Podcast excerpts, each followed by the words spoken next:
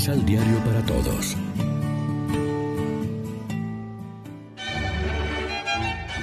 Proclamación del Santo Evangelio de nuestro Señor Jesucristo, según San Marcos. Reunió a los doce y comenzó a enviarlos de dos en dos, dándoles poder sobre los espíritus malos. Les ordenó que no llevaran nada para el camino fuera de un bastón, ni pan, ni morral, ni dinero, que fueran con calzado corriente y con un solo manto y les decía, Quédense en la primera casa en que les den alojamiento, hasta que se vayan de ese pueblo. Si en algún lugar no los reciben y no los escuchan, dejen a esa gente y sacudan el polvo de sus pies como protesta contra ellos. Fueron a predicar invitando a la conversión.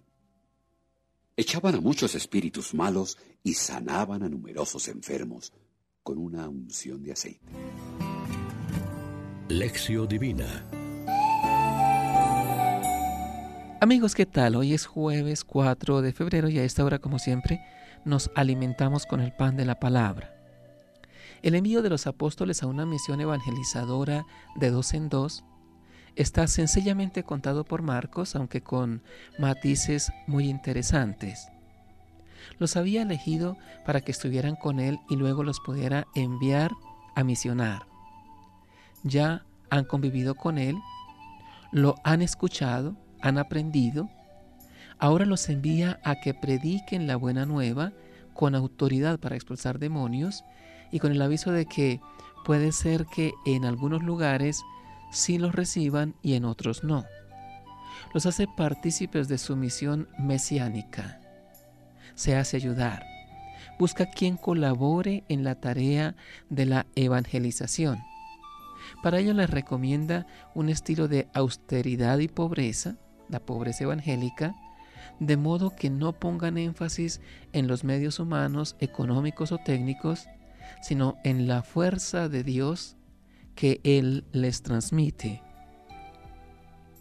Los cristianos y de modo particular los ministros ordenados, los religiosos y los laicos más comprometidos en la acción pastoral de una comunidad somos enviados en medio de este mundo a evangelizar. Dios no se sirve normalmente de ángeles ni de revelaciones directas. Es la iglesia, o sea, los cristianos, los que continúan y visibilizan la obra salvadora de Cristo. También para nosotros vale la invitación a la pobreza evangélica para que vayamos a la misión más ligeros de equipaje, sin gran preocupación por llevar repuestos, no apoyándonos demasiado en los medios humanos que no habrá que descuidar por otra parte, sino en la fe en Dios. Es Dios el que hace crecer, el que da vida a todo lo que hagamos nosotros. Deberíamos dar ejemplo de austeridad y pobreza, esa que quería Jesús todos deberían poder ver que no nos dedicamos a acumular bastones, dinero, sandalias, túnicas, que nos sentimos más peregrinos que instalados, que contando naturalmente con los medios que hacen falta para la evangelización del mundo, nos apoyamos sobre todo en la gracia de Dios y nuestra fe, sin buscar seguridades y prestigios humanos es el lenguaje que más fácilmente nos entenderá el mundo de hoy, la austeridad y el desinterés a la hora de hacer el bien. Reflexionemos. ¿Realmente ponemos toda nuestra confianza en Dios o más bien en nuestras capacidades y criterios? ¿Cómo estamos realizando la misión que Jesús nos ha confiado? Oremos juntos. Padre de infinita bondad, concédenos la gracia de la fidelidad a nuestra alianza de amor contigo y a la misión que tu Hijo Jesús nos ha encomendado. Amén. María, Reina de los Apóstoles, ruega por nosotros.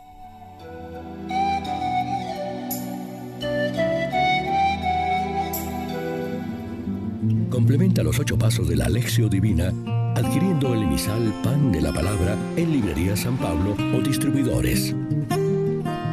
Más información www.sanpablo.co Pan de la Palabra. Reflexión.